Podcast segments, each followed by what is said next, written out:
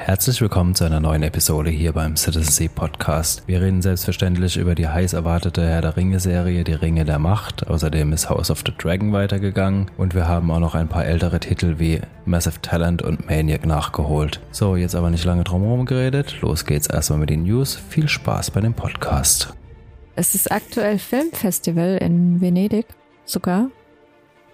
Ähm, bin da jetzt die letzten zwei Tage, ist gar nicht in den News jetzt drin. Ähm, oder ist es wirklich, doch, doch, das Filmfestival gab es ja jetzt ähm, das Screening von oder die Premiere von The Whale, der neue Film von, von, nee, mit Brandon Fraser, der heißgeliebte Schauspieler aus Der Mumie, der dann im Nachhinein äh, bei Doom Patrol hat er jetzt zuletzt noch mitgespielt, gell? Mhm. Wobei er da eigentlich, glaube ich, nur die Stimme gemacht hat. Dadurch, dass er die ganze Zeit in so einem Robot-Suit war, hat, glaube ich, das, die bildende Darstellung jemand anders eigentlich produktiv gemacht und hat eigentlich hauptsächlich synchronisiert und in Rückblenden die Szenen gespielt, in der er eben noch nicht in diesen Roboter mhm. verwandelt wurde. Also in The Whale ist ein Film von, äh, wie, wie heißt der? Anto, Antonowski? Ja, wie heißt denn der? Kennt ihr doch alle. The Lobster, glaube ich. Der hat hm. auch The Lobster gemacht. Damien Antonowski, äh, David Antonowski, da Darren, Darren, Darren, glaube ich. Darren Anto, nee, nicht Antonowski. Aronowski. Ah, wie heißt der? D.A. Darren Aronowski. So, ja, auf jeden Fall. Ähm, Brandon Fraser spielt dort einen Mann mittleren Alters, ähm, der sehr big ist, also wirklich big, big, so 270 Kilo big. Ähm, es gab ein paar Kritiken jetzt bei Rotten Tomatoes, ähm, hatte nach der Premiere ungefähr 85 Prozent erreicht.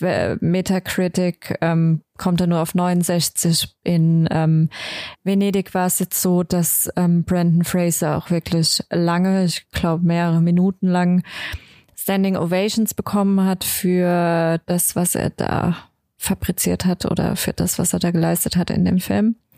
Ähm, ist unter anderem auch mit Sadie Sink. Sadie Sink ist die gute Dame von Stranger Things. Ich bin gespannt. Ich würde ihn gern sehen. Ähm, will mich eigentlich überhaupt nicht spoilern lassen von dem Film, um was es geht. Ähm, Darren Aronofsky nochmal zum Thema ist ähm, dem Hammer Black Swan zu verdanken. Mother haben wir dem zu verdanken und ja, ich glaube, das war jetzt so die etwas Ghost Story ist noch von Darren Aronofsky. Na, war auch ein guter ich. Film. Oder? Nee, nee halt. ich glaube Ghost Story nee, war was anderes. Quatsch. Nee, nee, nee, ja, habe ich jetzt habe ich Quatsch erzählt. Ähm, egal. Okay. ja, Ghost Story ist es nicht. Es ist auf jeden Fall. Ah, The Fountain. The Fountain war's. The Fountain ist von dem Black Swan, Mother und was weiß ich noch alles. Also äh, ist schon eigentlich immer so ein paar Filme, die ein bisschen kurios und seltsam sind. Ansonsten wurde noch ein Film prämiert in Venedig und zwar Don't Worry, Darling ist der neue Film von Olivia Wilde ähm, mit Olivia Wilde, wobei ähm, weibliche Hauptrolle Florence Pugh spielt. Das ist die kleine Schwester von der Black Widow, aber auch die Hauptdarstellerin von ähm, Midsommar. Chris Pine spielt noch mit und Harry Styles soll so ein bisschen Thriller in die Richtung gehen. Der Trailer war bislang eigentlich ganz cool. Da gab's jetzt allerdings auch ähm, mega die Gerüchte im Vorhinein, dass ähm, Olivia Wilde und Florence Pugh da äh, mega im Streit während den Dreharbeiten geraten sind und ach, was weiß ich, was für ein Scheiß alles. Einfach Drama, Drama, Drama und dann hieß es, Florence Pugh kommt nicht zur Premiere, dann ist sie doch zur Premiere, ähm, aber nicht zur Pressekonferenz und ah, big, big Drama. Einfach nur big, big Drama. egal. Ich glaube, der Film ist gut, aber habe ihn noch nicht gesehen. Abwarten. Ich sehe auch, es gibt gleich News zu der neuen House of the Dragon Serie und zu Herr der Ringe. Bei beiden House of the Dragon bekommt anscheinend einen neuen Showrunner. Ähm, aktueller Showrunner will sich verabschieden, nachdem er jetzt drei Jahre lang an der Serie gearbeitet hat und äh, will einfach ähm, mal wieder was Neues machen. Ja, Miguel Sapochnik ist Co-Showrunner ähm, von House of the Dragon, hat sich jetzt verabschiedet ähm, nach der ersten Staffel. Ja, mal abwarten. Man, man weiß halt auch im Nachhinein oder im Vorhinein nie, wie groß denn jetzt wirklich seine Rolle ist, ob man es überhaupt merkt, ob es jetzt so krass ist oder ähm, ja. Abwarten. abwarten. Und äh, Amazon hat wohl scheinbar für die ersten drei Tage jetzt die Reviews blockiert, weil es wohl ein äh, ja nicht gerade geringes Review-Bombing gab von Leuten, die sich darüber aufregen, dass die Elben nicht so aussehen, wie sie sie im Kopf haben. Ah, ey, das ist jetzt, einfach nur Jetzt bist blöd. du bei der Herr der Ringe, ne? Ja, ja, bin bei ja. Herr der Ringe. Ja, nicht nur die, auch die Hobbits und so wieder, aber das war ja von Anfang an auch wieder klar, ja, dass das ist wieder Stimmen laut werden. Einfach. Die Diskussion gerade anfangen. nee, genau. Also ich wollte es nur mal erwähnen, dass halt Amazon die Reviews erstmal gesperrt hat, wegen einer extremen Review-Bombing. Aber ja, ich meine, was soll man dazu sagen? Das, weil nicht jeder Elb weiß ist und jeder Zwerg, was weiß ich. Ähm, naja, kann man eigentlich einfach wegstreichen, die News und weiter. Ist halt, ja, ein wenig dämlich. Es ist mega dämlich, weil die Leute, die halt meinen, äh, die Hobbits äh, haben eine dunkle Hautfarbe, denke ich mir, Punkt eins, du möchtest gern. Mhm. Es sind keine Hobbits, es sind Hairfeeds. Hairfeeds sind nicht unbedingt Hobbits, sind sind eine der drei Urstämme, Völker, hm. aus denen sind die Hobbits unter anderem entstanden. Von daher finde ich, weiß ich jetzt nicht, ob, hm, keine Ahnung, ob das überhaupt ein Problem ist, dass die eine andere Hautfarbe haben, vor allem. Hm. Aber ja, egal. Genau, egal. um, Umbrella ja. Academy wurde bestätigt, dass es jetzt in die letzte Staffel geht. Genau, die vierte und letzte Staffel wurde jetzt bestätigt und ja, das war's danach mit Umbrella Academy. Ich hoffe, dass sie es gut zu Ende bringen können. Glaube ich schon. Also ich meine, die haben jetzt nochmal ein ordentliches Fass aufgemacht nach der dritten Staffel. Ähm, aber auch in der Form eine Serie, die von Anfang an so eskaliert ist. Wir hatten das Thema ja schon oft. Wenn man von Anfang an so übertreibt, wird es ziemlich dämlich, wenn man neun Staffeln fährt. Da finde ich vier, maximal fünf. Meistens fühlt sich die fünfte dann irgendwie schon so ein bisschen dran geklebt an. Ich glaube, vier Staffeln sind das perfekte Format für eine Serie, die von Anfang an so übertrieben hat, weil danach wird es einfach nur noch Blade oder zu viel oder unrealistisch. Also unrealistisch war es ja von vornherein, aber halt einfach nur nur lahm drüber so. Ne? Ja, meinst du, dass es sonst ähm, zu arg steigern müssten oder das nicht mehr steigern könnten, oder? Genau, also dann wird es einfach dumm mit dem, was da noch kommen kann, weil man schon alles gezeigt hat. Oder es steigert sich halt nicht mehr und dann geht es halt ein bisschen gegen das, was man die ganze Zeit gemacht hat. So, ne? Ich glaube, bei Serien, die von Anfang an so knallen, die können nicht lang gut laufen. Und ich denke, vier Staffeln ist dann eine sehr, sehr, sehr gute Runtime. Hm. Ja, ich denke auch vier Staffeln sind jetzt für die Serie, für die Story ähm, auch eine gute Wahl. Die ersten zwei waren ja schon relativ ähnlich, was ja auch okay ist, weil damit hat sich ja die Serie ein bisschen ihre Basis gelegt. Dann haben es jetzt in der dritten, wo ich schon dachte, mh, hm, okay, wenn es nochmal eine dritte Staffel so gibt, finde ich es irgendwie ein bisschen so blöd mit diesem Hotel, was sie da gezeigt haben und einer anderen Art von anderen Welt.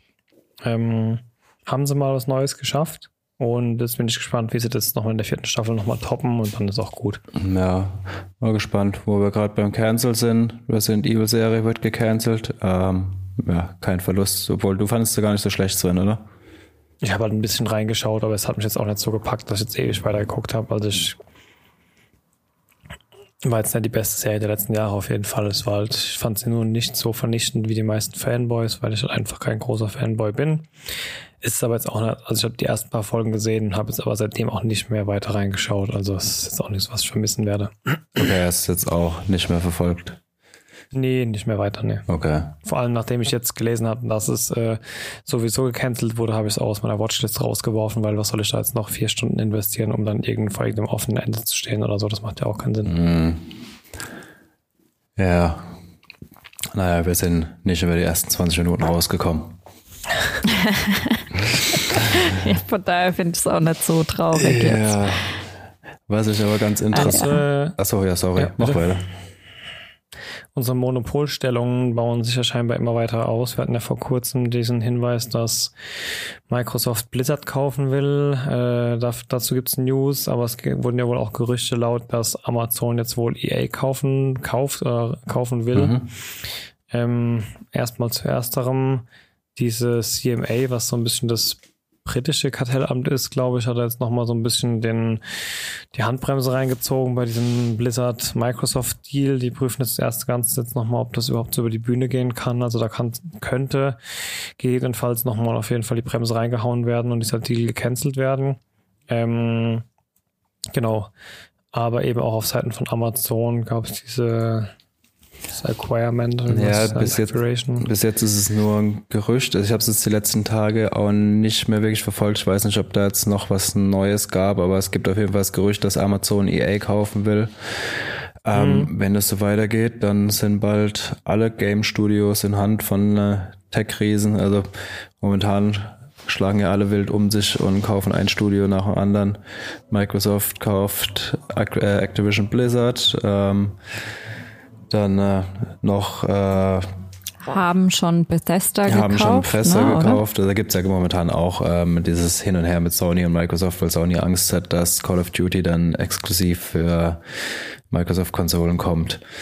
Ähm, WhatsApp Disney wird dann Sony kaufen. ja, aber ich nehme an, bei Microsoft, äh, bei Amazon mit EA könnte auch spannend werden. Da will Amazon mit Sicherheit eher Luna pushen. Die haben ja auch so einen Mhm. Stadia-ähnlichen Dienst. Ich weiß gar nicht, ob der mittlerweile in Deutschland für, überhaupt verfügbar ist. Haben wir Stadia ausprobiert, aber auch nur eine kurze Zeit. Ähm, der Start von dem Luna soll in den USA auch nicht so richtig gut gelaufen sein. Muss man mal gucken, aber ja, ich meine, genug Geld hat Amazon. Äh, für die ist EA wahrscheinlich ein Schnäppchen nebenbei. Wird man jetzt mal sehen, was dabei rauskommt. Ja, aber wo wir gerade bei den Riesen sind, äh, Disney Plus plant scheinbar, oder Disney schein, äh, plant scheinbar ein Disney Plus Prime-Abo, wo man dann scheinbar exklusive Merchandise-Sachen kriegt oder keine Ahnung, vergünstigen Parkeintritt oder was weiß ich. Äh, bin ich mal gespannt, was die äh, ja, was die da machen wollen. Vielleicht kann man dann auch Ja, also- die, vielleicht kann man auch irgendwie dann die Filme früher auf Disney Plus sehen oder so. Ich habe keine Ahnung. Also auch Oder wenn du dir einen VIP-Zugang zu irgendeinem Film gönnst, kriegst du das T-Shirt noch dazu geliefert. Also die Möglichkeiten besteht. Ich meine, man darf nicht vergessen, ich glaube, Disney macht keine Ahnung, wie viel seines Umsatzes hauptsächlich durch Merchandise. Egal, ob das von T-Shirt bis Tasse bis hin zu äh, whatever, das Prinzessin-Kostüm für den kleinen Jungen oder das Hulk-Kostüm fürs Mädchen, whatever. Also, Ich bin, mal, ge- ja, ich bin mal gespannt, wie das dann nachher eben aussehen soll, weil ich sehe mich jetzt nicht ein monatliches Prinzessin-Kostüm.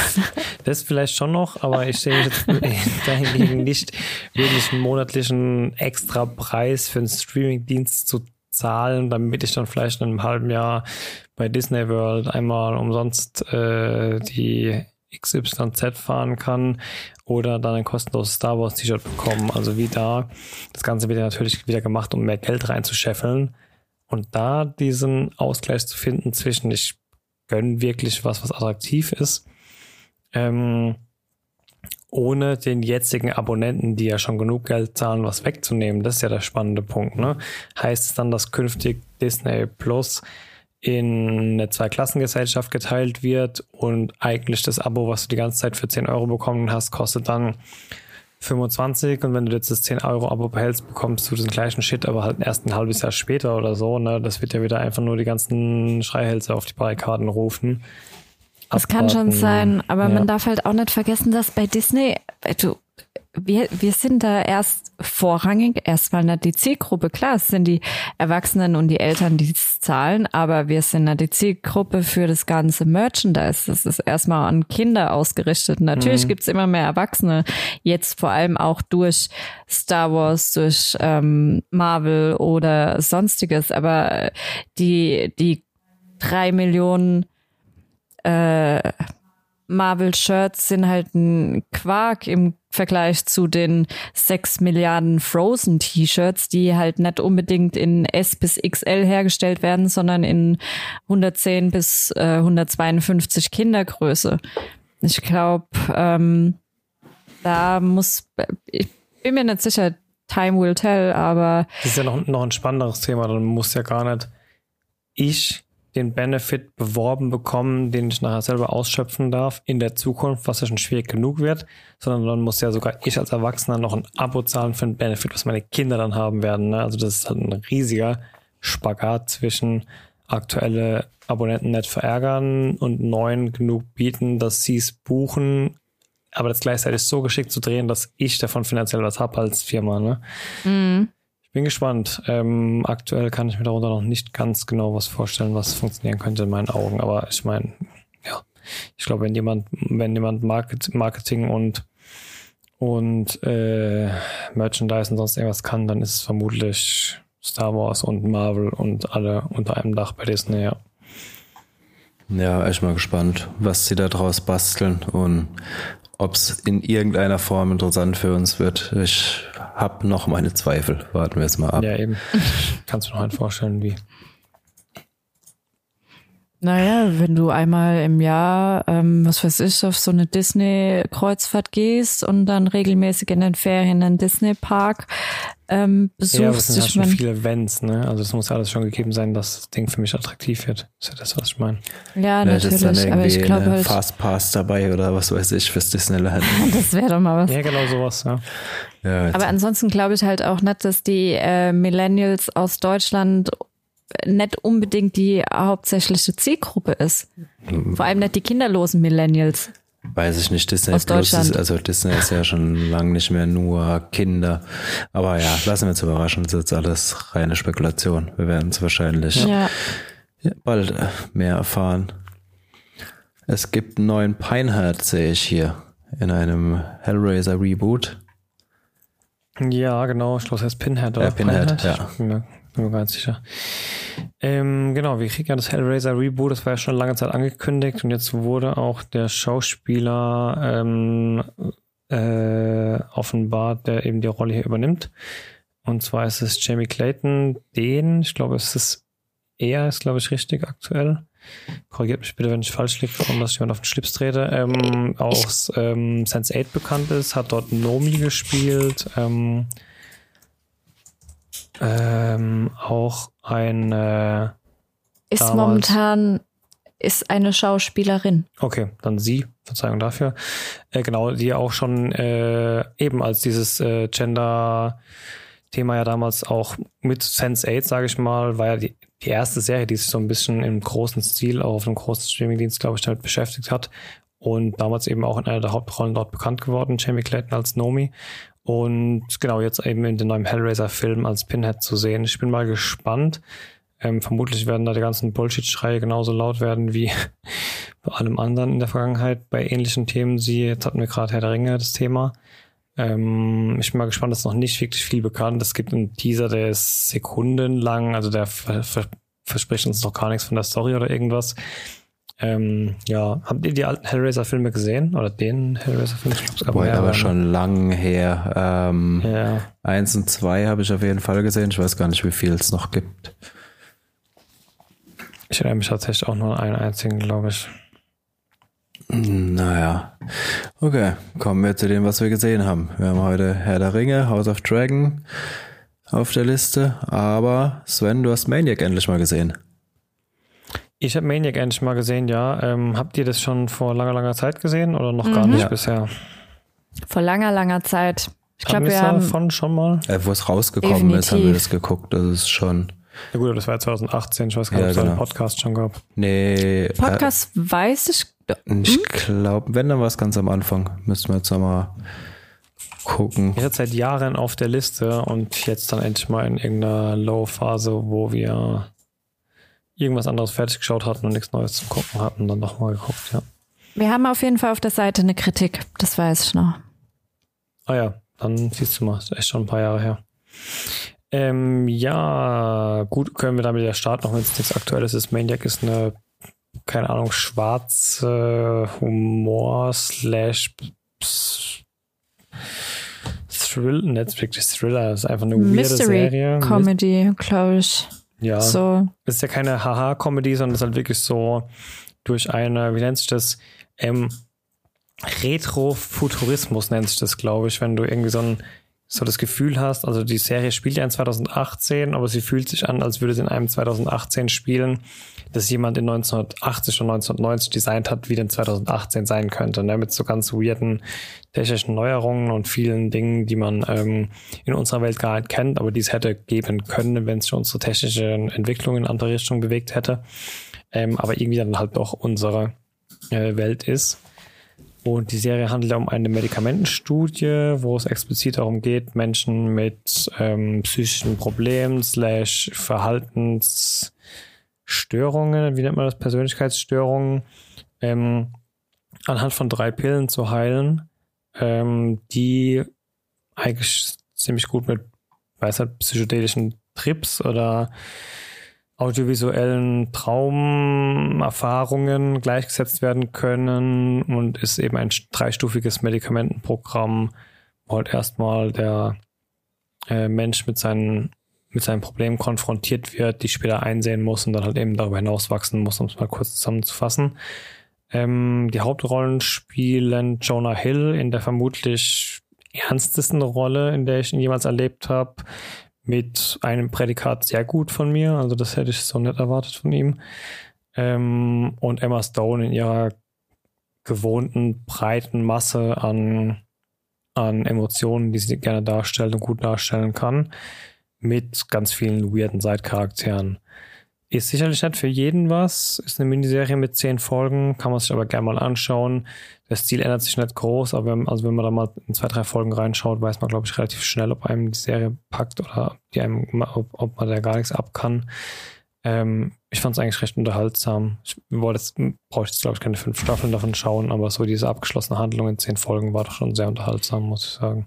Ich bin ganz froh, dass ich es mal nachgeholt habe nach längerer Zeit. Ja, jetzt. wie gesagt, schon eine Weile her, Ja. wo wir es gesehen haben, aber so wie ich es in Erinnerung habe, war die Serie echt wirklich gut. Also, wenn man es Ja, ich fand die auch sehr gut. wenn man es mal noch nicht gesehen hat, auf jeden Fall mal nachholen. Ähm, Definitiv. du hast auch noch Massive Talent gesehen. Das wurde uns ja hier schon eine Weile vor Ja. vorgeschlagen. Ich bin auch echt mal gespannt. Wir haben es jetzt leider noch nicht geschafft. Aber ich habe, obwohl ich mir, äh, obwohl es auch großer Grab sein kann, habe ich doch Hoffnung in den Film. Es, ich habe den Trailer gesehen, blöderweise. Was heißt blöderweise? Normalerweise schaue ich keine Trailer. Und bei dem Film habe ich den Trailer geschaut und fand ihn so flach und unlustig, dass es für mich eigentlich schon die Entscheidung war, mit den Film nett zu geben. Ich habe mir es dann doch mal in irgendeinem flauen Morgen angeschaut, weil ich viel zu früh wach war, um zu arbeiten und dachte mir, verschwendest du lieber deine Zeit vor der Glotze. Und ich habe keine Sekunde dessen bereut. Also ich glaube, als ähm, Fan der ganz diversen und verrückten bis ernsten und actionlastigen Rollen von Nicolas Cage kriegt man in dem Film genau das, was man will. Also man kriegt ihn aus 20 Rollen zusammengeworfen, der sich halt, wie es ja schon angekündigt war, selber spielt. Und ich meine, wir sind auch in diesem ganzen Meta-Ding gerade. Filme nehmen sich selber auf die Schippe, indem sie sich selber oder sich selber bewusst sind, geht es halt in diesem Film auch so ein bisschen darum, dass er mit jemand anderem einen Film drehen will, in dem es darum geht, was wir als Zuschauer gerade in diesem Film sehen. Also es ist Meta an allen Ecken, wo es nur Meta sein kann. Und es funktioniert sehr gut. Also es ist ein langsamer und sich entwickelnder Humor und genau deswegen funktioniert der Trailer auch nicht, weil da sind keine Lacher drin. Da sind Szenen, die denkst du dir, okay, das ist aber irgendwie blöder Humor. Ist es nett. Er funktioniert einfach nur nicht in so kurzen Sekundenausschnitten. Der Film an sich funktioniert sehr, sehr gut und ich glaube, kein Nicolas Cage-Fan wird von dem Film enttäuscht sein. Kann man auf jeden Fall reinschauen. Ja, wir müssen auf jeden Fall noch nachholen. Gut. Also ich bin echt hm, mal gespannt. Ich will gar nicht mehr sagen, aber jeder, der Nicolas Cage in diversen verschiedenen Rollen gemocht hat, wird den Film lieben, auf jeden Fall. Ja. ja. Haben sie ein gutes Ding abgeliefert. Ja, werden wir ja vielleicht am Wochenende mal nachholen. Ähm, noch eins, bevor wir zu den zwei großen Themen kommen, haben wir Leute. letzte Woche leider nicht mehr geschafft. Ähm, die dritte Staffel ist es jetzt, glaube ich. Ja, die dritte Staffel von äh, Lock and Key ist vor zwei, drei Wochen schon rausgekommen. Die Juliane war ja so ein großer Fan von der Serie. Bin ich immer noch. Mega cool. Ich mag, ich mag alles, was in die Richtung geht. Aber das haben wir halt auch, müssen wir halt auch dazu sagen, ne, die Familie kann alles fabrizieren und selbst wenn sie es verkackt, macht sie es immer noch gut. Ähm, Lock, und, Lock and Key basiert auf den gleichnamigen Comics, Graphic Novels. Ähm, die Story ist von Joe Hill. Also die Comics sind von Joe Hill der Sohnemann unseres heißgeliebten Stephen Kings, sind jetzt nicht ja, keine Ahnung, es sind keine Kindergeschichten, das ist es nicht, aber ist jetzt nicht unbedingt Ü18, was ich jetzt eher so bei Stephen King ähm, ähm behaupten würde, sondern auch für jüngere Generationen. Wobei, ja. Ich weiß gar nicht, ja. was von der FSK hat, wahrscheinlich zwölf oder so. Ah, Wahrscheinlich zwölf. Es ja. ist schon kindergerecht gemacht, aber es ist halt schon witzig mit den Schlüsseln, die, was weiß ich, alles können und ähm, es regt halt auch die Fantasie an und man will auch solche Schlüssel haben, wenn man die Serie guckt. Definitiv. Es war jetzt keine hab, mega Bomb ich ja? habe ja nur die Trailer gesehen, aber ich habe immer so das Gefühl, ich schaue so ein, so ein, so ein Mix aus, aus TKKG, Scooby-Doo und Riverdale für 16 bis 18-Jährige so ungefähr. Das ist schon besser. So Detektiv. nee, was heißt besser? TKG war der Killer früher, als ich klein war. Also, ne? Das so, keine Ahnung, so drei Fragezeichen für Erwachsene. Einfach so Mystery-Stories, die familienkompatibel sind und für jeden funktionieren würde. Damit das sollte überhaupt gar kein negatives Kommentar ja, sein. Ist schon so, ist schon so in die Richtung. Also. Ne? Es ist familienkompatibles Mystery, was jetzt nicht irgendwie eine Romanze in, in, in, ähm, in den Fokus stellt, was ja viele Mystery-Serien für Teenies, junge Erwachsene mm. so mhm. im Fokus haben, so dieses, diese Romanze zwischen Vampir und Mensch oder zwischen Mensch und Werwolf oder äh, Zombie und was ist da, das ja, ist ja eher Werwolf so. Dieses Mystery. Es geht eher schon in diese Mystery-Schiene, die halt ähm, Stephen King auch vertritt. Es gibt das Böse, es gibt übernatürliche Sachen, es gibt das Gute und äh, ein ständiger Kampf. Ähm, dadurch, dass wir halt ähm, die Hauptcharaktere sind halt sind halt diese Geschwister, es sind die drei Kinder und ähm, der Vater stirbt. Sie ziehen in das alte Familienhaus des Vaters mit der Mutter gemeinsam und dort finden sie halt allerhand von Schlüsseln, die halt die halt unterschiedliche Ma Sachen machen können. Der eine, ähm, ich glaube, das ist einer der ersten, den sie finden, der schließt in diesem Haus einen Schrank auf und sie finden halt heraus, wenn sie Sachen in diesen Schrank reinstellen, dann werden die repariert. Also wenn dann eine kaputte, wenn sie eine kaputte Vase da reinstellen in diesen Schrank, dann kommt die ganz wieder raus. Dann gibt es Schlüssel, die machen einen ähm, super stark und alles Mögliche. Und ja, also die Comics gibt's schon seit einigen Jahren. Ich weiß jetzt gar nicht, wie lange laufen auch recht erfolgreich oder liefen recht erfolgreich. Ich bin mir auch gerade nicht sicher, ob die noch laufen oder sind ob sie die, fertig sorry, sind. Wenn ich unterbreche, sind die Comics oder die Serie von Jonah Hill? Nicht Jonah, Joe. Joe. Äh, die Comics. Die Comics sind die. Ich glaube nicht, dass er Illustrator ist. Wäre ich mir gerade nicht so sicher, weil er ist eigentlich Autor. Kann mir aber auch gut vorstellen, dass er es trotzdem auch gemalt hat. Ich glaube, die Family ist sowas von krass talentiert. Ähm, ja, die Serie ist, also die Comic-Serie ist ähm, vorüber von 2008 bis 2013. Ähm, jetzt verlässt mich gerade Wikipedia und es lässt mich nicht auf dieses Lockenkey. Von daher kann ich dir gerade nicht sagen, ob er nur der Autor ist oder ähm, auch der Illustrator. Ja, das ist auch. Ja. Aber die Comics Aber sind von ihm halt. Ja, was von, was ähm, die breite Masse von Joe Hill vielleicht eher kennt. Er hat ja auch Romane geschrieben. Er hat unter anderem auch, ähm, äh, es gab mal auf Netflix einen Film, der heißt In Into the Tall Grass oder In the Tall Grass. Ähm, ist eine ist ein kurzer Roman von Stephen King, den hat er gemeinsam mit Joe Hill geschrieben gehabt. Und ansonsten Horns, falls das noch jemand kennt. Mhm. Das ist auch ein Roman von ihm. Und den, ähm, Daniel Radcliffe verfilmt wurde, ist der, oder? An den habe ich jetzt auch ja. gedacht. Und ähm, Sven, du könntest Nosferatu kennen. Mhm, klar. Ja. Ja, auf jeden Fall ich fand es eine nette Abwechslung. Es geht in die Mystery-Schiene, die jetzt nicht unbedingt Ü18 einzuordnen ist. Ähm, es ist bestimmt nicht für jedermann was, aber ich mag Mystery, ich mag Fantasy, ich mag, wenn es so ein bisschen in, in Richtung Gruselhaus geht. Das ist es jetzt nicht. Aber es ist eine schöne Story. Sie macht Spaß. Man, sie ist emotional. Sie ist herzerwärmend und herzzerreißend teilweise. Und es ist mal eine schöne Abwechslung. Ja. Aber es ist halt auch vorbei.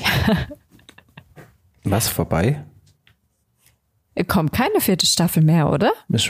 Darüber hatten wir es doch letztes oder vorletztes oder vorverletztes Mal, dass bislang eine vierte Staffel nicht bestätigt wurde und dass die dritte wahrscheinlich die letzte ist. Naja, stimmt. Okay. Dann ist es vorbei. Aber ja, lohnt sich trotzdem es anzugucken, wenn man es noch nicht gesehen hat. Ist eine schöne Serie. Okay, ja. dir brennt schon die ganze Zeit unter den Fingern. Mit was willst du anfangen, Juliane? Ah ja, äh, wir reden hier schon seit 35 Minuten und 39 Sekunden. Und ähm, könnten wir jetzt bitte über Herr der Ringe reden? Dann leg los. Ich hätte da ja vorher noch ein anderes Thema. Ja, komm, hau raus. nee, so, ähm, ja? Nee, nee, komm, dann mach du zuerst. Ja, keine Ahnung, wie viele Jahre wir da jetzt drauf gewartet haben. Generell hat man, glaube ich, seit dem letzten Herr der Ringe-Film gehofft, gebetet, gewollt, irgendwas gibt uns Futter für die Fantasy-Herzen, für die, nicht nur die Fantasy-Herzen, für die Tolkien-Freunde, für die Liebhaber eines grandiosen Schriftstellers. Und dann kam die Hobbits lasse ich mal komplett außen vor, die drei Hobbit-Teile. Ähm, dann kam vor ein paar Jahren die Aussage, es wird eine Herr der Ringe-Serie geben und ähm, ich glaube, es war für alle, die Herr der Ringe mögen, egal warum auch immer, ob wegen Bücherfilmen oder sonstigen, ähm, war es so ein halber Freudensprung. Einerseits hat man sich gedacht, yes, Futter. Andererseits hat man sich aber, glaube ich, auch gedacht, oh oh, oh bitte verkackt's nicht. Und irgendwie hat man doch schon gedacht, man hat einfach gar keine andere Wahl, egal wem man das in die Hand drückt, egal ob es die zehn besten Drehbuchautoren, Regisseure und Schauspieler der letzten 20 Jahre sind und egal wie viel Milliarden man da rein pumpt. Aber ja, vor allem die ersten Bilder und Trailer, wo man so gesehen hat, haben es auch nicht besser gemacht. Also meine Hoffnungen nee. waren jetzt am Ende auch nicht so riesig. Aber jetzt sind die ersten zwei Folgen draußen. Morgen kommt die dritte. Und ich glaube, bis auf die Review-Bomber sind fast alle positiv überrascht.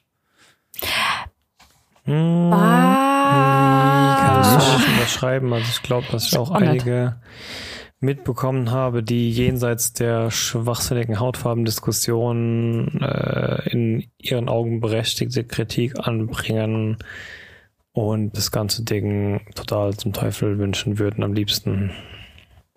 Wohlgemerkt nochmal zum Thema äh, Hautfarbe der Hairfeed. Die Hairfeed werden in Tolkiens Büchern selbst dargestellt als ähm, Volk mit bräunlicher Hautfarbe. Von daher, mh, hm, egal.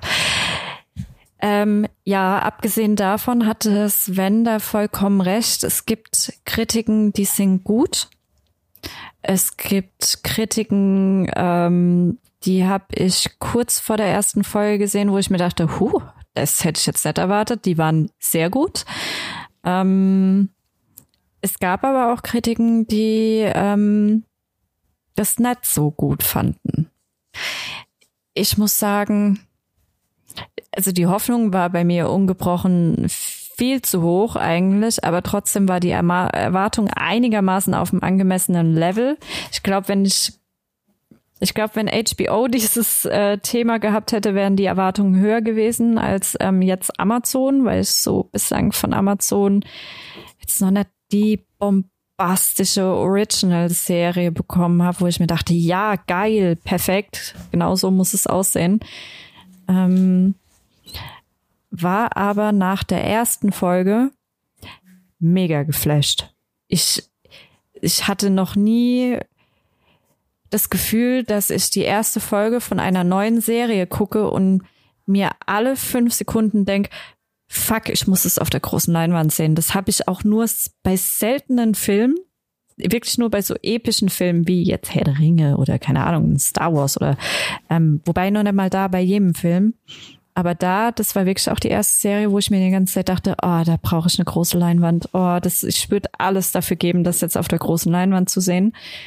Und meine Erwartungen wurden übertroffen. Es war jetzt klar, hatte das so ein paar Schwächen. Die zweite Folge hat es auch so ein bisschen runtergedrückt, aber klar, es ist eine zweite Folge, die ist eher dafür da, um was aufzubauen, was dann darauf folgt. Aber ähm, Ansonsten fand ich die erste Folge doch schon sehr epic. Also vor allem das Production Value ist halt echt ähm, sehr, sehr weit oben. Also die Serie wirkt eigentlich von vorne bis hinten recht episch, wie du es immer genannt hast beim Gucken. Ähm, also da hatte ich ein bisschen Angst nach den ersten Trailern, so wo man gesehen hatte, dass es einfach irgendwie ein bisschen eine äh, billig aussieht, aber überhaupt nicht. Also das haben sie wirklich gut gemacht. Also mein größter Kritikpunkt an der Serie sind einfach die Elben. Ich hasse Elben. Das ist so ein unsympathisches Die Volk. fand ich so geil. Ich fand die so geil. Ich hatte so Schiss vor diesem Elrond und ich hatte so Schiss vor der Galadriel, weil ich mir dachte, ich das erste Mal gesehen habe, wen die da genommen haben, dachte ich mir, uh, das passt irgendwie nett. Und der war oh, von Agent Smith in der Trilogie damals gespielt, ne? Genau, und Hugo die Weaving, nee, Hugo Weaving oder wie er heißt, ne? Also mir, Hugo Weaving. mir geht's auch nicht drum, wie die gecastet sind oder wie sie spielen oder so. Ich mag einfach dieses Volk nicht. Das ist einfach so Ja, ein halt arrogantes ein Volk. Ja, ich finde aber, was bei ihnen, also was ich bei der Serie extrem hatte, ist, dass das, was wir, als was wir die einzelnen Rassen oder Klassen oder was auch immer in der Originaltrilogie kennengelernt haben, das sehr stark daran angelehnt ist, was wir jetzt in der aktuellen Folge haben. Also wenn alles, was wir über Zwergen wissen würden, die Zwerge sind, die wir in der Originaltrilogie gesehen haben, dann passen alle Zwerge, die ich jetzt in der Serie bisher gesehen habe, wie die Faust aufs Auge in dieses Szenario, sage ich mal. Und das geht mir eigentlich mit allen Rassen slash Klassen so. Das haben sie eigentlich ganz gut gemacht. Ähm, ich finde die Elben unglaublich gut in dem Fall dann auch umgesetzt, weil sie halt einfach die, glaube ich, älteste menschenähnliche Rasse halt überhaupt sind pro, pro Individuum. Die können ja unendlich alt werden ohne äußere Einflüsse. Oder mehrere tausend Jahre zumindest. Ich glaube, sie sind sogar unsterblich, ne? Unsterblich, aber glaube ich nur in ihren eigenen Landen. Ich glaube, auf Mittelerde müssen sie irgendwann, sonst äh, degenerieren sie. Keine Ahnung. Okay. ähm, auf jeden Fall finde ich dieses ruhige Gemüt, was andere vielleicht dann, wie Nico sagt, als Arroganz dann aufnehmen, dieses ruhige Gemüt macht für mich Sinn, weil es kommt ja auch mit diesem Alter. Ich glaube, dieses impulsive, aufregen, dass sich über, überall Macht ergreifen wollen, überall was dazu zu sagen haben wollen, ist ja eigentlich eher eine Art von jungen Menschen, sage ich jetzt mal. Mhm. Und ich glaube, die meisten Leute, wenn sie nicht total verbittert im Alter sind, werden ja dann ab 60, 70 doch eher ruhig und rutschen in so eine nicht Egalität, aber schon einen eher ruhigeren Umgang mit ihrer Mhm. Umwelt ab. Und es multipliziert sich ja vermutlich nur, wenn du dann das Ganze mal, mal ein paar hundert oder ein paar tausend Jahre nimmst. Dementsprechend finde ich auch das eigentlich sehr gut dargestellt. Ja, es ist witzig. Nico und ich hatten genau dieselbe ähm, Diskussion, weil er auch ähm, mir gegenüber gesagt hat, ey, die sind so arrogant. Genau so habe ich es gesagt. Genau In so der hast du's Tonlage. ähm, und ich unterschreibe alles, was du gerade gesagt hast. Es war im Endeffekt auch gegen, gegen, gegen meine ähm, Argumentation auch in die Richtung, weil ich auch zu ihm gemeint habe, ich kann nachvollziehen, dass man sagt, oh, das ist voll arrogant, aber ich sehe dahinter Ich glaube, die nicht haben die Ruhe weg. ich, für mich ist das einfach Weisheit, die halt durch das Alter kommt, äh, so und so viel Jahre Genau, nicht nur alt Weisheit, und sondern zu wissen, dass die Energie nicht wert ist, sich darüber jetzt übel zu mokieren oder sonst irgendwas so, ne? Einfach da drüber stehen. Ja klar, aber das kann auch arrogant rüberkommen. Aber muss ich meine Ja. Weisheit jeden ins Gesicht drücken? Äh, das jetzt nicht, aber ich finde allein die Tatsache, dass du dich nach 50 Minuten einer Serie mit komplett neuen Charakteren, in Anführungszeichen komplett neuen Charakteren, ähm, mit einer komplett neuen Storyline, mit komplett neuen Akteuren, die diese Serie geschaffen hat, darüber unterhältst, ob diese oder was hinter diesen einzelnen emotionalen oder persönlichen oder charakterlichen Zügen dieser Personengruppe steht, das zeigt doch schon sehr gut, wie gut diese Serie wirklich ist. Naja, ich reg mich schon seit dem Ähm. ersten Herr der Ringe-Film über die Elben auf. Die regen sich bestimmt auch über dich auf. Wahrscheinlich ja.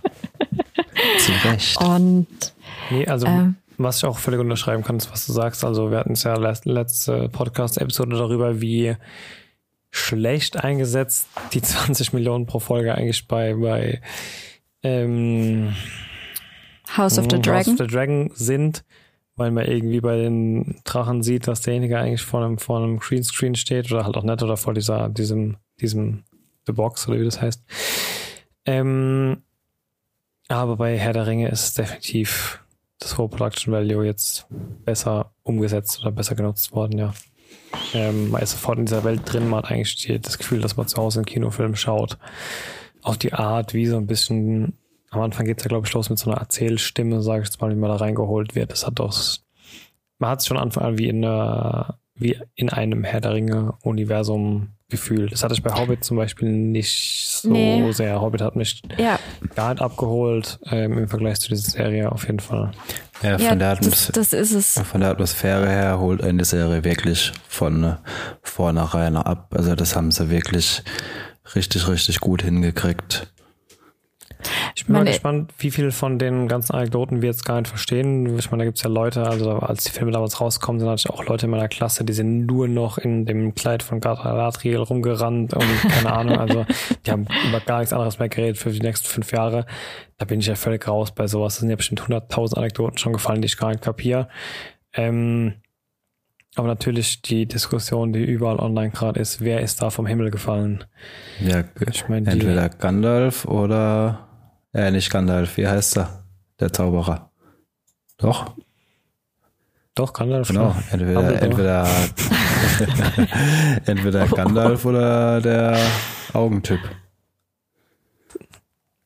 Der Saruman meinst Genau. du, oder? Äh, Sauron. Einer von beiden. Saruman. Saruman. Ja, ich wollte sagen, Sauron wurde schon, Sauron ist, ist ja schon, ist ja schon aktiv in der Welt aktiv. Was ich nicht so ganz kapiert habe, das Schwert Jetzt, also ich meine, ich mache mich jetzt nur unbeliebt bei den Hardcore-Fans, aber das Schwert, was der kleine Junge da in dieser Hütte da unten versteckt gefunden hat, das ist doch das Schwert, womit in der Rückblende in der allerersten Film Sauron die Finger abgeschnitten werden. Das ist doch genau der, also der, der Bruch an der Klinge sieht genauso aus wie, ich meine, ich habe nicht mehr viel von den Filmen im Kopf, aber das habe ich für immer im Kopf, wie dieses Schwert abgebrochen war. Und das war eigentlich die, der Griff von diesem Schwert. Aber das wiederum ist doch eigentlich erst danach, oder? Also ich verstehe die Zeitlinien noch nicht so ganz. Also ich weiß, dass die Serie irgendwann zwischen 3.000 und 6.000 Jahre vor den Film spielen soll. Ähm, in diesem zweiten Zeitalter und die, Serie, die Filme haben ja im dritten Zeitalter gespielt. Sauron lebt ja auch so gesehen noch, aber wohl auch noch körperlich, ne? Also nicht nur als Auge da auf seinem Turm. Den Turm hat man ja irgendwie auch schon so halber gesehen, ohne das Auge. Ähm, also noch wandelt der gute Herr dort ja irgendwann rum. Das heißt, dieser finale, diese finale Schlacht, die in dem Film Rückblende war, wo er die Finger abgeschlagen bekommt, die kommt ja eigentlich erst noch. Die war schon? Gut, dann ist es ja dieses Schwert definitiv. Weil das hat für mich nicht so ganz gepasst.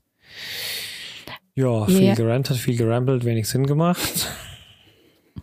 Habt ihr noch ein paar Anekdoten aufgeschnappt, die euch aufgefallen sind von Dingen, die ihr wieder erkannt habt? ich habe mich zu Hause gefühlt. Ich, und ich glaube, das hat so ein bisschen ausgemacht. Ich, Bei den Hobbits, weil du so kleine Schuhe äh, hast. Ja, genau, weil ich so klein, ja, weil ich so groß bin wie ein Hobbit ähm, und Haare auf den Füßen habe.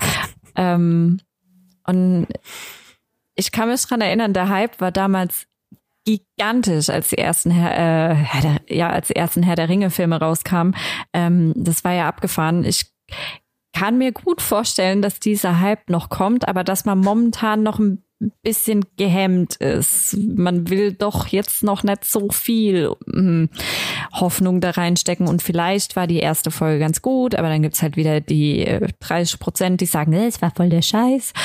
Ähm, man muss halt echt wirklich abwarten, bis das weitergeht. Ich glaube, nach den ersten zwei Folgen kann man nicht viel sagen, außer der Atmosphäre. Und ja, ähm, es ist gut gemacht. Ich muss dazu sagen, ähm, die geschriebenen Worte, die man hat, die in diese Richtung geht, in dieses Zeitalter. Das ist ja Silmarillion oder Silma, doch Silmarillion? Ah, des Dingens auf jeden Fall ähm, habe ich nicht gelesen. Muss ich ganz ehrlich sagen, habe ich nicht gelesen. Von daher weiß ich es nicht. Ich hoffe, dass ich da auch mehr Informationen noch erhaschen kann. Vielleicht lese ich es auch einfach noch. Ähm, aber ja, was ich bei, bei der Serie und das halt wirklich ab der ersten, zweiten, dritten Minute hatte, das war schon diese erste Schlacht, die gleich in der ersten Szene ist. Ähm, und das hat mir beim Hobbit gefehlt, ist, du fühlst dich daheim, du fühlst dich in diesen Herr der Ringe Film drin, du fühlst dich, als wärst du im Herr der Ringe Buch drin. Und ja, selbstverständlich gibt es ja diese Schlacht. Und selbstverständlich, wenn die Kamera jetzt wegschwenken würde und ein bisschen weiter driften würde, dann wärst du da in dieser Tundra, wo die rumwatscheln oder in The Shire oder in Mordor oder sonst irgendwo. Und es passt einfach es passt halt einfach. Und was ähm, mir extrem hilft, ist, dass diesen, diesen ähm, Map-Zoom machen, den du ja sonst eigentlich immer nur bei Game of Thrones irgendwie im Intro hattest oder so, ne? Aber den brauchst du halt, den brauchst du halt, um ja, einerseits. Super hilfreich auf jeden Fall. Den brauchst du, um die Leute abzuholen, die vielleicht, wenn überhaupt, nur die Herr der Ringe-Filme kennen. Ähm, aber auch um die abzuholen, die ähm, voll drin sind in Mittelerde und mhm. aber jetzt ganz genau wissen, wo, wo sind wir denn jetzt gerade, ne? Auf, auf der Map, auf der Map in Anführungszeichen.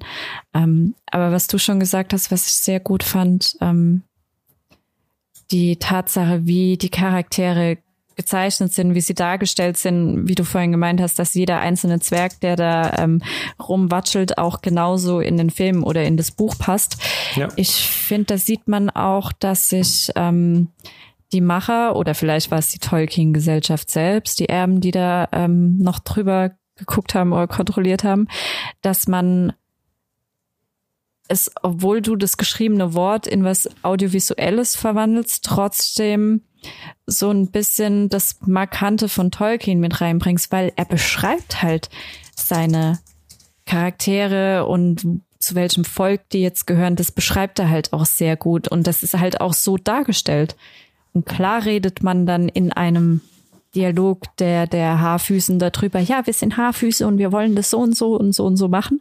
Weil genauso passiert es ja auch in den Büchern. Hm, ja, stimmt, das ist vielleicht ein bisschen für den Autonormalverbraucher ein bisschen sehr aufs Auge.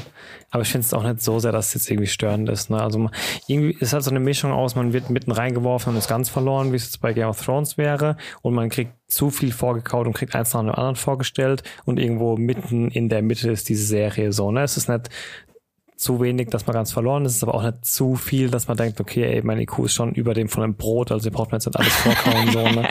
Ich finde es ganz gut ausgeglichen, so zwischendrin, ja. Man fühlt sich ja, wie du sagst, wie in den Filmen damals wieder. Einfach zu der Zeit oder zu dem Gefühl von damals, ja. Ja, ich bin jetzt auch ja. mal gespannt, wie die Zuschauerzahlen bleiben. Die Serie hat ja jetzt erstmal alle Rekorde gesprengt mit 25 Millionen. Ich hm. bin mal gespannt, ob Amazon jetzt noch ähm, Zahlen rausbringt, wie viele jetzt bei den äh, nächsten Episoden dabei sind. Würde mich echt mal interessieren, wie viele da jetzt dabei bleiben oder ob es mehr werden sogar. Also, das wäre mal spannend mir, zu sehen. Ich kann mir gut vorstellen, dass es mehr werden könnten, weil es wahrscheinlich auch die Sorte gibt, die sagt, uh, erstmal abwarten, ich warte erstmal ab, bis entweder alles draußen ist, weil das will ich mir nicht jede Woche ein einzeln geben oder ähm, na, das hätte ich halt lieber gern am Stück. Ähm, kann mir aber auch vorstellen, ähm, so jemanden habe ich beispielsweise in der Familie, der sagt, ich will erstmal abwarten, bis ein bisschen was gelaufen ist, dann will ich ein bisschen was dazu hören, weil wenn es wirklich grottig ist und dann nur grottige Rezessionen reinkommen oder alle sagen, ey, mach das nicht, mach das nicht, mach das nicht, dann gucke ich das auch nicht, einfach nur, um es mir nicht zu versauen. Ich kann mir gut vorstellen, dass ähm, es mehr als nur eine Person im Dunstkreis von Herr der Ringe gibt, die sagt, uh, erstmal abwarten. Wenn dann alle sagen, ja, es ist toll, ist gut, dann gucke ich's. Ja, wobei da die, ähm, ich finde das Problem, klar, immer diese Thema der verschwendeten Lebenszeit natürlich, aber unterm Strich ist das eigene Bild zu machen ja doch immer das beste Instrument. Das, das einzige Problem, was man da ins Haus holen kann, ist halt, dass man Zeit auf eine Serie verschwendet, die halt dann in einem Halbjahr gecancelt wird. Aber Herr der Ringe ist ja jetzt von der Story her angekündigt schon auf fünf Staffeln festgelegt. Und das finde ich halt auch ein interessantes Konzept, dass die so wie es bei Stranger Things relativ früh war, dass sie gesagt haben, okay, unsere Story ist auf diese, bei Continuum war das damals, glaube ich, auch so, dass sie sagen, okay, wir haben fünf Staffeln zu erzählen. Natürlich immer mit dem Untertitel, wenn ihr uns so viel machen lasst. Aber ich glaube, also da, da muss, glaube ich, schon die Hölle vom Mordor zufrieren irgendwie, dass Amazon, wie, wie viele Milliarden haben die ausgegeben Jetzt für die Marke? glatt eine für zwei Staffeln. Nee, nicht Production Value, sondern um die Rechte zu kaufen daran. Für, äh, 250. Das waren zwei also insgesamt, Millionen, keine Milliarden. Also insgesamt alles zusammen jetzt für die ersten zwei Staffeln mit Rechten ist es eine Milliarde. Ja, ich glaube nicht, dass die jetzt da in einem acht Folgen sind es ja pro Staffel, dass die jetzt dann in sechs Folgen sagen werden, ein netter Versuch, aber irgendwie, boah, wir kriegen doch nur 15 Millionen Zuschauer, da machen wir lieber einen Deckel drauf wieder so. Ja, also eine also, zweite Staffel wird auf jeden Fall kommen und mm. ich mhm. glaube auch nicht, dass es nach einer zweiten Staffel einstampfen, also da müssten sie es schon arg verbocken. Ja. Und danach sieht es nicht aus. Halt ganz gut, dass sie jetzt schon, dass sie so früh schon gesagt haben, wir wollen eigentlich nur fünf Staffeln, weil dann haben sie auch selber so ein bisschen die, die Roadmap schon gelegt und auch so ein bisschen den Deckel drauf, dass sie nicht total die Cash-Cow bis zur neunten melken, weil dann werden sie halt auch nicht mehr ernst genommen.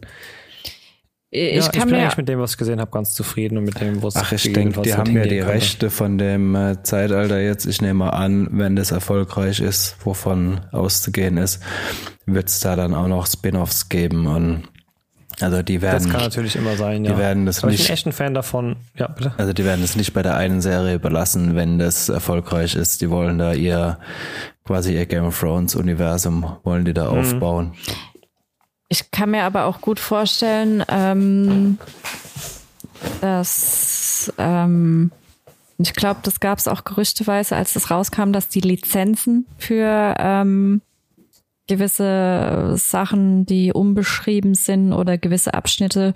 Ähm, ich glaube, das ist auch an Bedingungen geknüpft. Und ich glaube, wenn Amazon nach zwei Staffeln sagen würde, oh, wir hören jetzt doch mittendrin auf, weil irgendwie lohnt es doch nicht, ähm, dass hinten dran wahrscheinlich eine ähm, Tolkien-Erbschaft sagen wird, ah, ah, ah, das, nee, entweder ihr erzählt es bis zum Ende, weil sonst ist scheiße.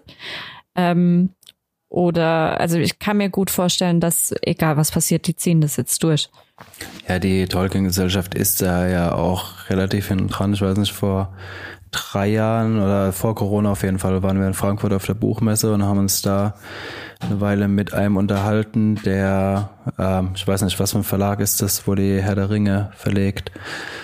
Ähm, äh, auf jeden Fall mit einem von dem Verlag, der war relativ nah dran an der Tolkien-Gesellschaft. Tolkien. Und äh, damals war das gerade rausgekommen, dass Amazon die Rechte kauft. Und er hat da auch erzählt, dass Amazon da gar nichts machen kann ohne die Tolkien-Gesellschaft. Also dass die da mhm. komplett mit, äh, mit eingebunden ist und äh, das wirklich äh, sehr streng überwacht auch.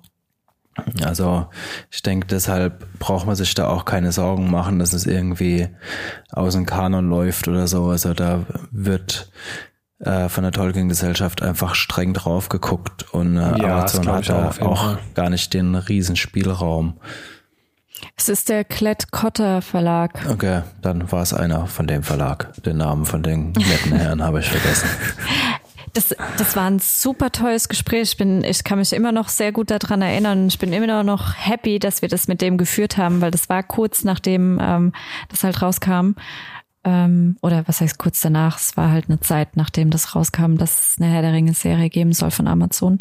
Und ähm, der war auch mega drin in diesem in diesem ganzen Universum. Du konntest den alles fragen, der wusste alles. Und ich glaube, wir haben damit angefangen zu, ähm, zu fragen, hey, was sollen wir denn lesen, um uns am besten auf diese Serie vorzubereiten oder ein Bild davon zu bekommen, was denn in dieser Serie stattfinden wird? Und er wusste einfach alles. Er hat ganz genau gesagt, dann liest du erst das Buch, dann liest du das und dann kriegst du ungefähr ähm, ein Gespür für das, was da noch fehlt und was passiert ist, aber nicht beschrieben wurde war super geil nee. und der hat da auch echt Ahnung gehabt von dem, was im Hintergrund passiert mit der Tolkien-Gesellschaft und wer da wie noch äh, Strippenfäden zieht und keine Ahnung was. Das war super, es hat Spaß gemacht. Und die Moral von der Geschichte, wir haben natürlich nichts gelesen, was er uns vorgeschlagen hat. Hm. er hat aber gesagt, den größten Gefallen, wenn du wissen willst, was in der Serie passiert ist, wenn du Silmarillion liest. Ja. Das ist davor, danach. Gelesen hat es trotzdem keiner. Silmarillion. Aber hier mit, hier mit die Empfehlung an die Community. äh, Vielleicht und die, und die bitte uns zu informieren. okay. Ähm, habt ihr noch was zu sagen zu Herr der Ringe oder nee, ich wir erstmal durch? Wir werden die nächsten Podcast-Episoden mit Sicherheit immer wieder drauf zurückkommen, genauso wie ja. auf House of the Dragon. Wie hat euch die dritte Episode gefallen? Oh, die fand ich gut. Dritte? Moment. Moment. äh, ja. Shit, die kam gestern, ne? Richtig. ja. Verdammt. Och, Sven. Egal, haut raus. Oh, die war gut.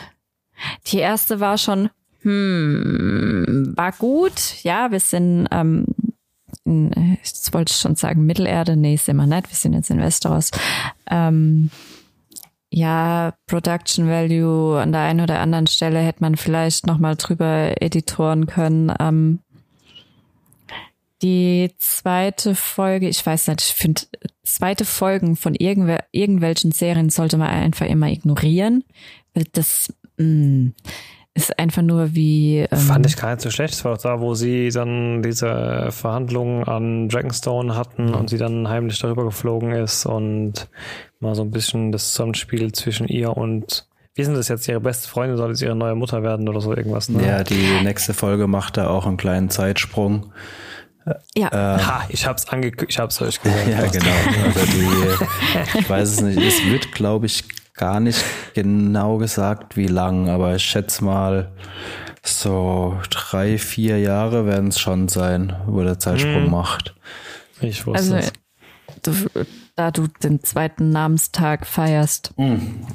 Okay, das hatte ich nicht mal im Schirm. Okay, dann sind es äh, bisschen, also auf jeden Fall über zwei Jahre. Hm. Ja, zwei, drei Jahre sowas müssten es sein. Ähm, Ja, es ist schwer. Ich glaube, wir haben, ich glaube, wir tun uns keinen Gefallen damit, dass wir nebenher Game of Thrones gucken und ähm, weil dadurch der Referenzrahmen noch mal so ein bisschen klarer wird. Oder? Nee, wir gucken ja. Äh, Achso, nochmal Game of Thrones, okay. Jetzt. Momentan ist mega Fantasy angesagt hier im Haushalt. Voll geil. Nichts Besseres. ähm, ne, wir gucken gerade momentan noch bei, äh, sind bei Game of Thrones, sind aktuell in der fünften Staffel, eine der stärksten Staffeln. Und ähm, ja, dadurch hast du halt nochmal so einen Referenzrahmen, der halt immer klarer wird und klarer. Und es ist halt, es ist halt ja ein bisschen unfair House of the Dragon gegenüber, weil du kennst halt die Charaktere jetzt seit zwei Wochen, du kennst die Stories seit zwei Wochen, du bist irgendwie noch gar nicht so drin. Ähm, und dann guckst du nebenher Game of Thrones und denkst dir, oh, das, das, bei Game of Thrones habt ihr das besser gemacht. Aber ähm, die dritte Folge fand ich doch sehr gut. Da habe ich mich zu Hause gefühlt.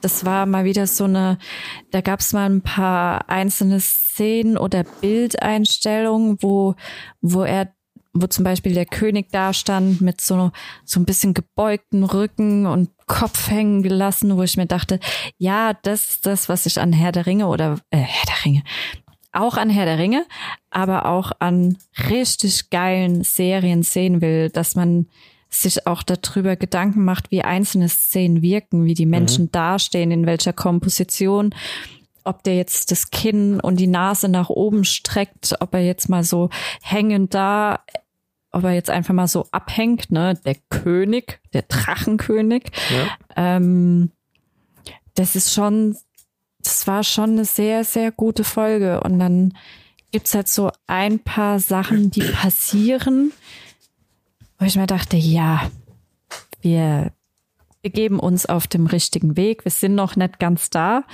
Aber ich glaube, das liegt auch noch so ein bisschen daran, dass man noch nicht so ganz vertraut ist. Aber es gab eine Schlachtszene, wo ähm, Matt Smith heißt, glaube ich, der Schauspieler von Damon Targaryen. Der Doctor Who ist doch Matt Smith, ne? Ja, ja. Das Casting fand ich am Anfang absolut Murks. Das habe ich mir, das konnte ich mir gar nicht vorstellen. Uh, der ist so gut in der Rolle, hätte ich nicht gedacht.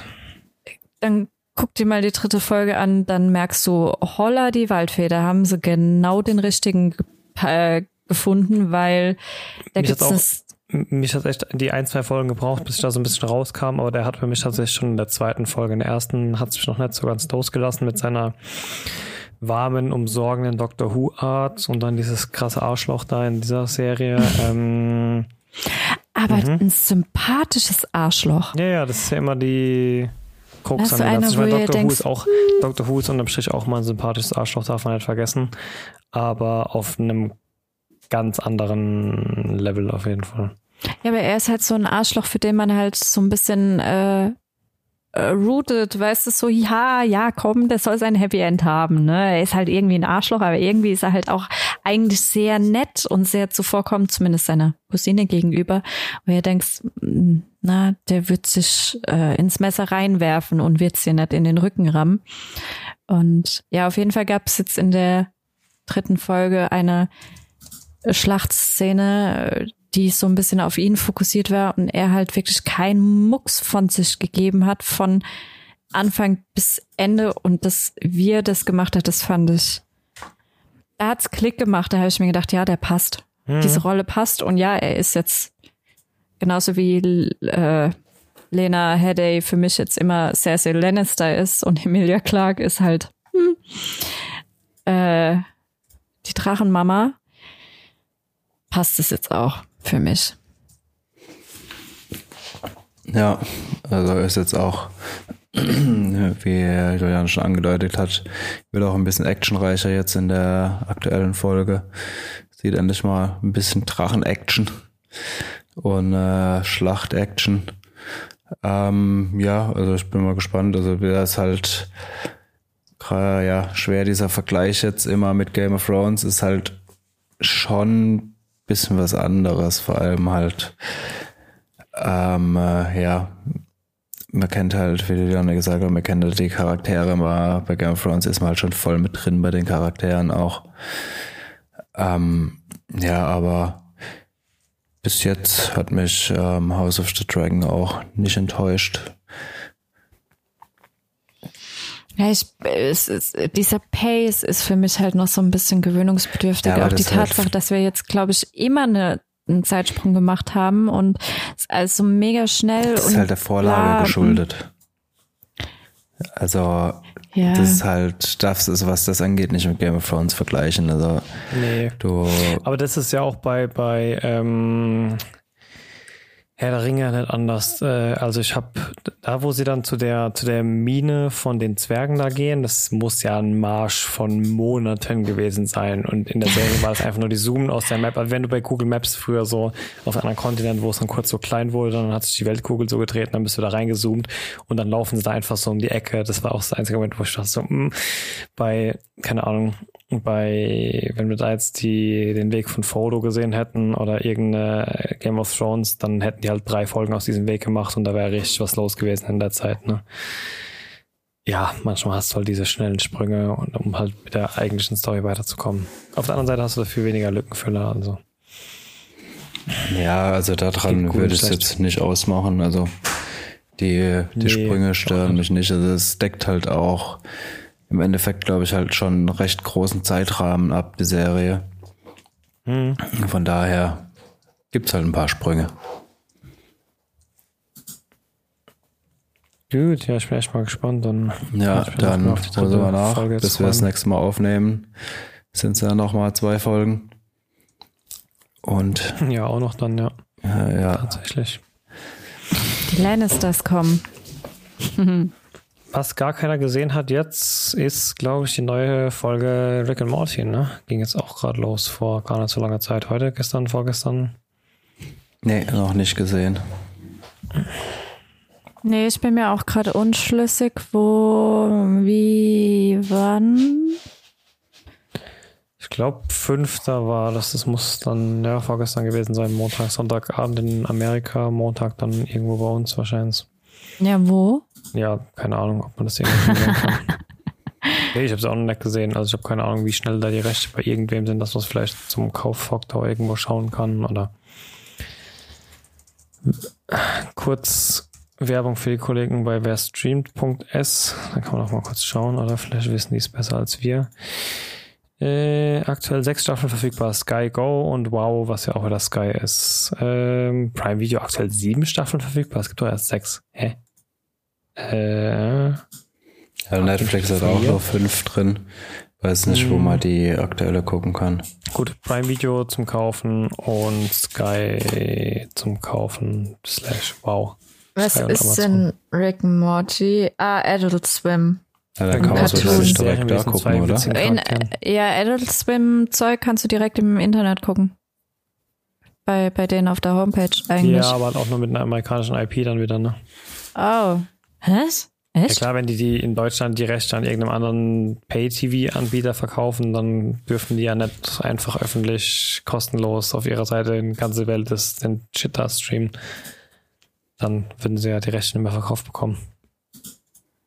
Das ist bei South Park ja nichts anderes. Ah, South Park kannst du doch auch auf Adult Swim gucken. Auch ohne. Ver also, Immer noch. Also ich weiß, dass es vor vier Jahren oder so noch ging. Danach habe ich mich wieder damit auseinandergesetzt. Aber ich wäre mir da nicht so sicher. Aber ich lasse mich gerne eines Besseren belehren. nee, kannst du gucken. Ich bin hier gerade drauf. Das ist die neueste Folge. Warte, da kommt jetzt eine Ad. Aller gut. Dann Wait a second. ähm, ja, warte mal, das ist aber Staffel 3, Episode 4. Ich da auch irgendwo die andere. Naja, wir fassen mal zusammen. Wir haben auf jeden Fall noch nee, Hausaufgaben zu machen. Wir müssen irgendwann, Man kann es ich ja nicht auch, dass gucken. Region Locked ist. Würde sonst keinen Sinn machen, dass sie die Rechte noch irgendwo weiter Nee, verteilen. nee, äh, ich habe es gerade probiert. Es ist geblockt hier. Ja. Also bei mir läuft's. Echt? Ich bin äh, bei, da. Seltsame zeige jetzt auf mein Bildschirm. Staffel Staffeln. 6, Episode 1. Ja, die suche ich gerade. Ja, ich bin geh grad, oben auf Shows, dann gehst du auf Ähm. Rick and Morty irgendwelche alten und dann Folgen kannst du äh, natürlich gehst du hier, also. ist gleich Season 6, Episode 1, wenn du drauf gehst, kommt Blocked. Ah, yes. Season 6, ja, Episode klar, hat noch 1. gerade unter exklusiven Rechten Läuft bei, irgendwem mir. Am Arsch. Wir sind am gleichen Internet. Ja, aber du hast halt blödes Internet. kein, Boah, ich im Keller, im Keller darf man nicht streamen. kein Scheiß, da läuft. Im Okay. Keller Kindern Sieht man jetzt nicht. zeigst, geschehen Ah, jetzt blockt. Ja. Jetzt kommt blockt. Okay. Da siehst du mal, wieder zu übermütig gewesen. Check back later or select another stream. Gut, ich glaube, dann haben wir Hausaufgaben fürs nächste Mal. VPN buchen. Und ge- genau. Und neben Rick and Morty gibt es noch irgendwas, auf was ihr euch die nächsten Wochen freut, außer einen ganzen Haufen mehr Fantasy auf eurer Flimmerkiste. Ich brauche nur Fantasy in meinem Leben. Wer braucht? Ich brauche nicht mehr. Ich brauche einfach nur Fantasy in meinem Leben. Und je epischer, umso besser. Ah, na gut, dann würde ich sagen, ich hole Rick and Morty nach. Ihr ballert euch noch einen ganzen Haufen Zauberei und Dracherei rein. Es kommt aber diesen Monat äh, Cyberpunk ähm, Serie, glaube ich. Gut. Oh, Serie. jetzt habe ich kurz geklippt mit meinem Schrei, sorry. Ja, die, die heißt Cyberpunk Edge Runners. Ähm, zehn Folgen ist ähm, animiert. Ähm, ja, Geschichte von irgendeinem Straßenjungen in Night City. Und ist von, also die Serie wird von CD Projekt Red ähm, produziert.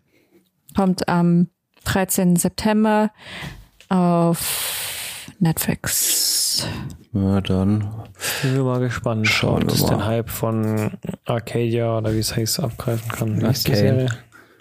Arcane, Arcane genau. ist im Übrigen äh, ähm, die erste Netflix-Animationsserie, die jetzt ein Emmy Grammy. Was ist das für Fernsehen? Ja, das ist diese. ähm, abgeräumt hat für Best äh, Animation. Mhm. Ja, kann ich mir vorstellen. Und eine brutal geile Story noch oben drauf. That's Gut. true. Dann sind wir, glaube ich, durch lasst für euch heute. und eure Hau- Hausaufgaben mal in den Feierabend. Ich freue Yes. mich auf weitere Berichte aus der Welt der Elbenzwerge und Zauberer und Drachen in der nächsten Folge. Ja. Freue ich mich auch drauf. Tschüss. Bis dann. Tschüss. Ciao, ciao. Bevor es jetzt ganz vorbei ist, am Ende wie immer noch die Bitte um eure Unterstützung. Wenn euch der Podcast gefällt, dann lasst uns auch ein Abo da oder empfehlt uns weiter. Oder gebt uns eine positive Bewertung, wo auch immer ihr den Podcast hört. Wir würden uns auf jeden Fall freuen und ihr helft uns damit enorm weiter. In diesem Sinne, ciao bis zum nächsten Mal.